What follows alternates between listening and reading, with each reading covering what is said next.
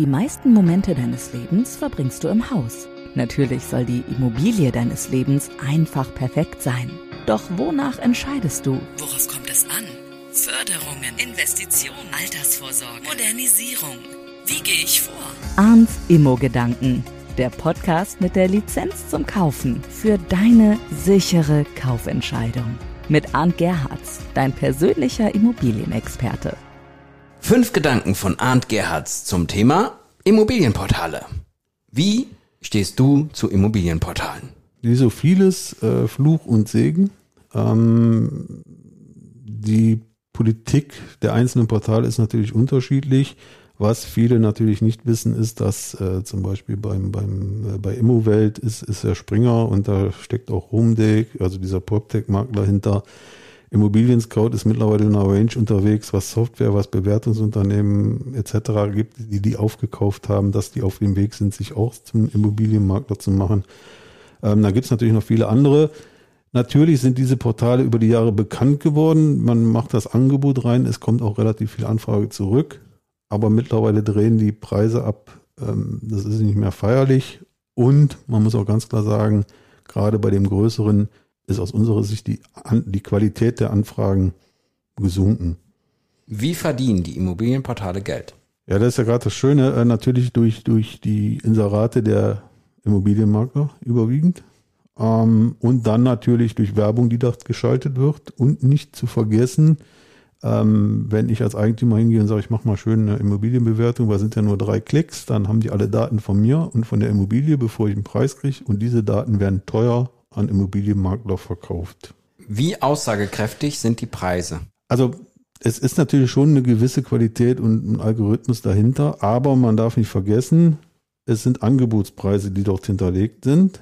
Ähm, natürlich fragt das ein oder andere Portal mich dann nachher, für wie viel hast du denn tatsächlich verkauft? Es mag Kollegen geben, die das ehrlich angeben. Es mag auch welche geben wie mich, die das in eine gewünschte Richtung drehen.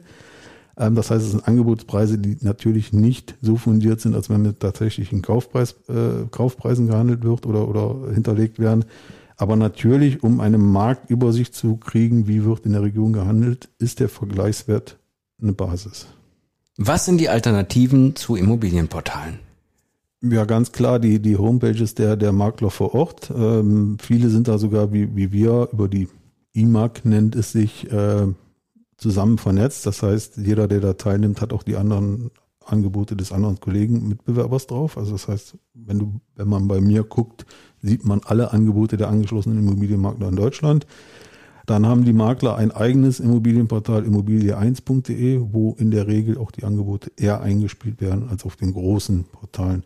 Und natürlich, wenn man konkrete Vorstellungen hat, ähm, kann man auch beim Makler einen Suchauftrag hinterlegen. Und dann kriegt man garantiert ein Angebot, bevor es überhaupt irgendwo aufpoppt. Aber natürlich, ich bestelle den Makler mit der Suche und entsprechend muss ich ihn bezahlen mit einer Provision. Dein Fazit zum Thema Immobilienportale. Wie gesagt, es ist natürlich für, für denjenigen, der sucht, ein schnelles Mittel, sich einen Überblick zu verschaffen und auch vielleicht das Passende zu finden. Ähm, es wachsen Alternativen. Ich spreche immer wieder den Makler vor Ort an.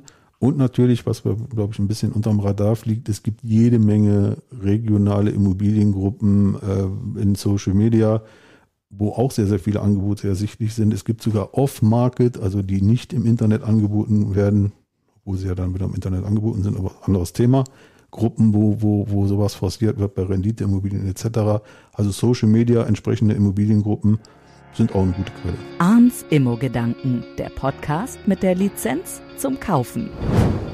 Fühle dich bereit für deinen Hauskauf mit dem Immo-Führerschein und sichere dir so die Investition deines Lebens ab.